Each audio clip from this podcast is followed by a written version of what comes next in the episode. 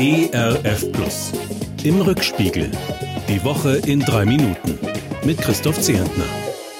Na, das ist ja vielleicht eine Woche. Sie beginnt mit unfassbar schrecklichen Bildern aus dem furchtbaren Krieg in der Ukraine.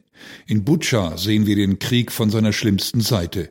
Russische Truppen haben dort ein Massaker an unbewaffneten Zivilisten angerichtet, haben getötet, gefesselt, gefoltert, vergewaltigt, Leichen verbrannt. Diese Brutalität, diese Menschenverachtung, diese hemmungslose Grausamkeit erschüttert uns alle ins Mark. Dass Russlands Außenminister jetzt frech lügt, von einer Inszenierung der Gegenseite spricht, sagt viel aus über ihn selbst und über den Anstand der gesamten russischen Führung. Und es spricht auch für sich, dass sich in Deutschland tatsächlich noch rechtsextreme Stimmen finden, die selbst nach diesen Gräueln von Butscha noch zu Putin halten. Unverständlich finde ich das, abstoßend, widerlich und bin gleichzeitig entsetzt darüber, wie Putin sich mit seiner raffinierten Propaganda in so vielen Hirnen einnisten konnte. Bundespräsident Frank-Walter Steinmeier gesteht in dieser Woche ein, in Putin habe ich mich geirrt. So gibt er das Scheitern der deutschen Außenpolitik in den letzten Jahrzehnten zu. Niemand glaubt heute mehr an Wandel durch Handel. Mit einem skrupellosen Gegenüber wie Wladimir Putin jedenfalls kann dieses Konzept nicht gelingen.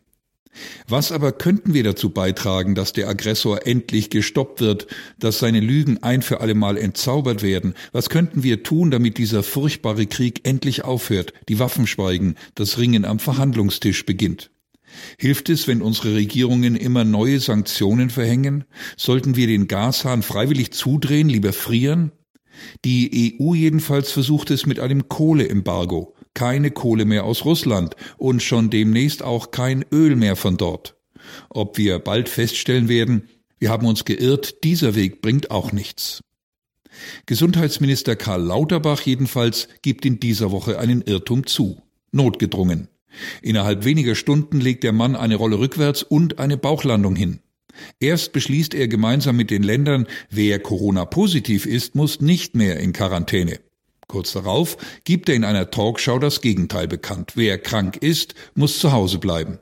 Ein Kommunikationsdesaster höhnt die Opposition. Der Fehler lag bei mir, erklärt der reumütige Minister und erlebt wenig später, dass die von ihm als dringend notwendig erachtete Impfpflicht im Bundestag nicht genug Stimmen bekommt. Mir geht durch den Kopf, falls das Virus bei dieser Abstimmung auf der Zuschauertribüne gesessen hat, hätte es vermutlich kräftig applaudiert und Zugabe gefordert. Ich fürchte, im Herbst wird es uns erneut von seiner Schlagkraft überzeugen. Wie könnte ich diesen Rückspiegel auch nur einigermaßen hoffnungsvoll zu Ende bringen? Indem ich mit Ihnen gemeinsam auf Ostern schaue, ein wenig Vorfreude tanke, mich daran erinnere, wer der eigentliche Herr der Welt ist, die gerade so verrückt zu spielen scheint. In diesem Sinne verabschiede ich mich mit einem zuversichtlichen Lächeln. Wir hören uns am Freitag nach Ostern wieder, wenn Sie mögen.